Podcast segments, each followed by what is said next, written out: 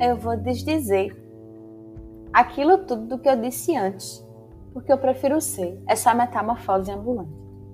Se você acha que essa é uma ideia muito louca que surgiu da cabeça de Raul Seixas, você está certo. Mas a gente pode estender um pouquinho ela para a sociologia. Tem um cara que se chama Zygmunt Bauman que fala exatamente sobre isso.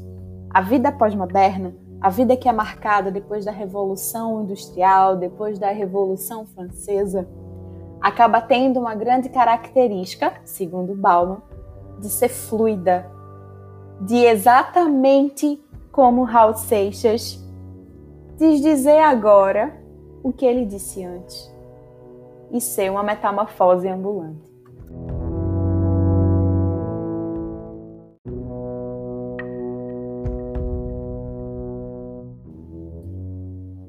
Há muito tempo atrás, quando a gente vivia uma modernidade que Bauman chama de sólida, as coisas eram muito mais práticas, muito garantidas e sólidas porque elas realmente aconteciam com uma firmeza, com uma certeza, com uma consequência que eram assim, 100%. Meu amor, não existiria nenhum teste de Tucken possível e imaginável nessa terra para tirar a certeza dessa modernidade sólida. Vários e vários e vários e vários e vários grupos sociais, nichos sociais foram criados em cima desses sólidos. No entanto, com essa ideia de dar espaço e dar lugar para várias outras pessoas que possam ter e participar dessa vida mais dinâmica, dessa comunicação mais prática, desse ir e vir, de estarem sendo participantes com um poder de consumo, fez com que a sociedade se tornasse cada vez mais desconstrutora desses sólidos. Os empregos que você tinha certeza que você ia entrar e trabalhar para a vida toda e se aposentar, hoje em dia não existem mais tanto.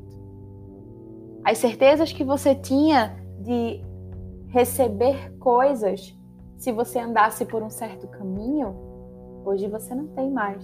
A ideia de sucesso, de comunicação, de grandeza, de reconhecimento tudo isso é fluido.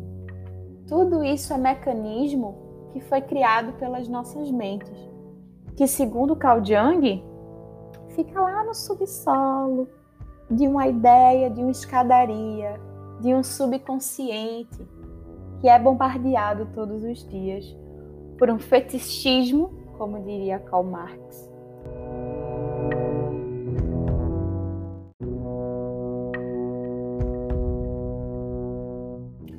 E é bizarro porque é exatamente isso que Raul Seixas, depois de todo um rolê de sociedade alternativa, criou.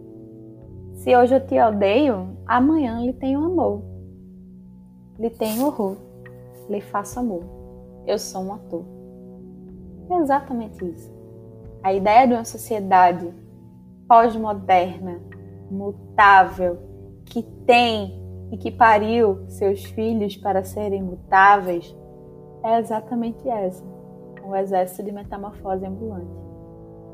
Mas a grande ideia que fica por trás de tudo isso de uma provocação é que a gente não tem só um estímulo de liquidez e de modernidade.